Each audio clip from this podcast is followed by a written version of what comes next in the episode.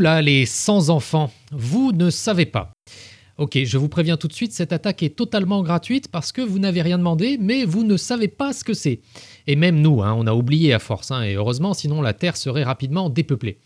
Enfin, vous n'y êtes pas totalement pour rien, parce que un jour, l'un d'entre vous avait osé me dire Eh les parents, vous n'avez pas le monopole de la fatigue ce à quoi j'avais répondu, ce à quoi j'avais rien répondu en fait, hein, parce que je m'étais étranglé avec mon morito, un premier morito depuis de longs mois, durement mérité à grand renfort de planning et de casting de babysitter, parce que oui, en ce moment, être privé de morito en terrasse, la donne est la même pour tout le monde.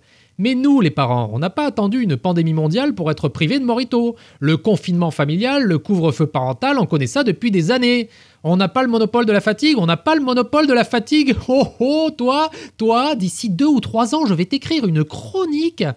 Vous ne savez pas. You know nothing, Jon Snow. Vous ne savez pas ce que c'est que de terminer une journée de travail pour en enchaîner une deuxième, avec préparation du euh, catering goûter, feedback scolarité du lundi soir, bilan comptable des dernières dictées, demande de conf call avec les maîtresses, annonce des deadlines à tenir pour la douche, avec objectif de propreté derrière les oreilles, shampouinage de cheveux selon les jours pairs ou impairs, brainstorming pour le repas du soir, branding vestimentaire de la collégienne pour le lendemain, et team building autour d'un jeu de société avant l'heure du dodo avec une précision importante pour bien euh, visualiser. Durant la totalité de cette journée de travail, vos collègues de bureau courent en slip au milieu de l'open space en hurlant et se tapant dessus avec des brosses à chiottes.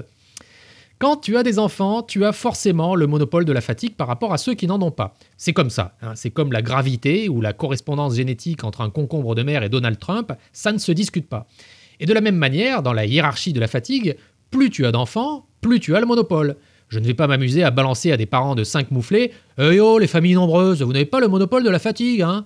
Parce que, bah, si eux, quand ils n'ont plus que deux gosses à la maison, c'est le Club Med. Bienvenue à Galaswinda, Darladir la Dada. Ils peuvent te dresser une armoire Ikea de la main gauche, une pièce montée de la droite, tout en aidant les deux derniers avec leur déterminant partitif, en sifflotant le boléro de Ravel.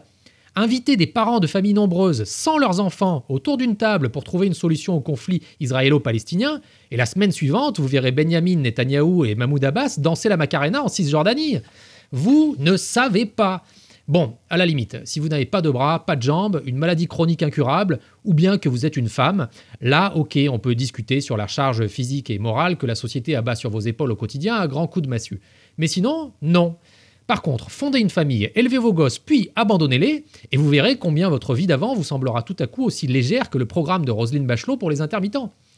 C'est un entraînement à la karaté d'avoir des gosses. D'abord, vous courez dans la mer avec des parpaings accrochés aux pieds, et après, vous êtes paré pour le grand tournoi de Hall Valley. Pourquoi vous croyez que les Noirs sont si balèzes en athlétisme? 400 ans d'esclavage, ça vous fait péter des chronos Après, c'est une question de volonté, hein, c'est tout.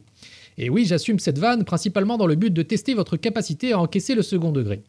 Et nous, si ça se trouve, c'est pareil avec le Covid en ce moment. En fait, c'est juste un entraînement. Quand on sera sorti de là, on sera capable de vivre sans rapports sociaux pendant des siècles. Et les nouvelles générations qui débarqueront viendront nous dire Eh oh, ça va les Covid-2, hein, vous n'avez pas le monopole de la déprime.